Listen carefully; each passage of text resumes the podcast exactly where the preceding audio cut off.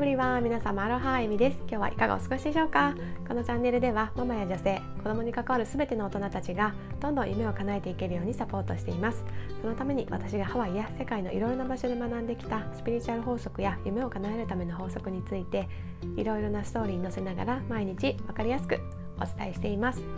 私たち大人がまず夢を叶えて輝いて生きていく姿を見せることでその姿を見る子どもたちもきっと個性豊かに自分らしく楽しく成長していってくれると信じていますのでそういった思いに共感していただける方は是非チャンネルをフォローしていただいて最後まで聞いていただけると嬉しいです。というわけで早速今日のテーマに入っていきたいと思うんですけれども今私が所属させていただいている音声配信コミュニティシードボイスっていうものがあるんですけどそちらで今ヒマラヤフェスタっていうねイベントが開催されています。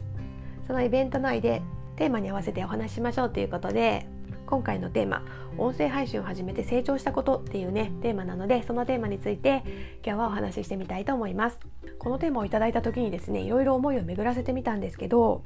なんかねたくさんありすぎてね思いがまとまらなかったんですけどまず今回はねやっぱり自分の中で一番大きかったなと思ったことについてお話ししたいと思います。私が音声配信を始めて成長したことはママとして働く女性として夢をどんどん叶えていく人生を歩むとね決めれたことですね今までもねぼんやりはね自分がやりたいことをね諦めずにチャレンジし続ける一生成長し続けるみたいなねそんな生き方に憧れていたんですけどもやっぱりねいろいろな人間関係とか初めての子育てをね体験していく中でどこかねいやそんなの無理だよみたいなね声にこう押しつぶされていた自分がいたと思うんですね。0歳児だった息子を見ながらねもうずっと一日中おむつ替えしてるしおっぱいあげてるし仕事も始めてみたものの保育園の洗礼を受けてねしょっちゅう熱だ感染症だでね休むことになるしなんか本当に私にできることってあるのかなみたいなねママとしてもなんだか十分じゃない気がしていたし仕事もねそうやってもちろん仕方ないんだけども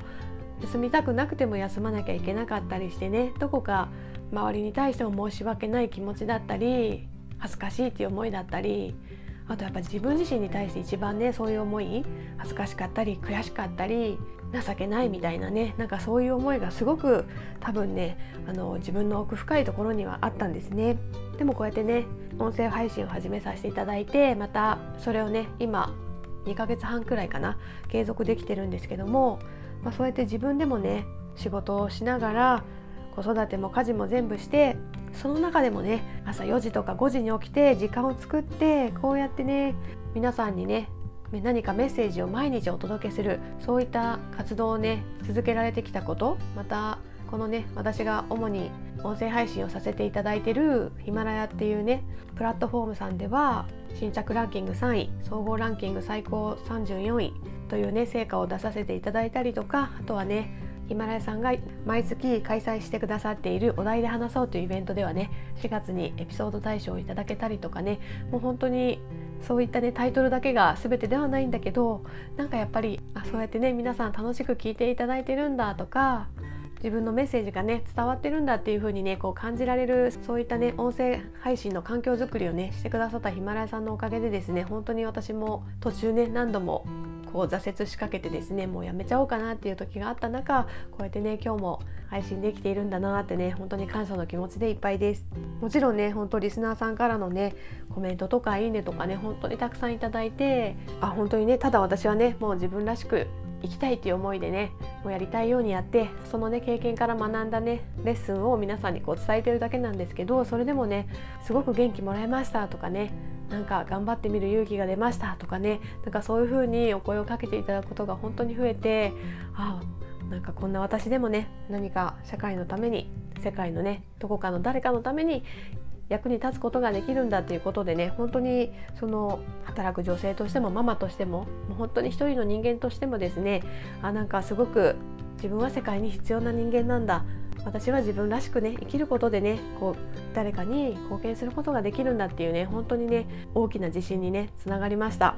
まだまだ私もね小さな夢を少しずつ叶えてねこう成長していってる段階ではあるんですけれどもこのね音声配信を通じてね特にねヒマラヤっていうねプラットフォームさんでは本当に配信しているねあの方同士でもねあの仲間が本当にたくさん増えていつもね私の配信を聞いてくださったりとか私もねたくさんね面白い発信をしてる方がいらっしゃるのでどんな発信してるのかなってね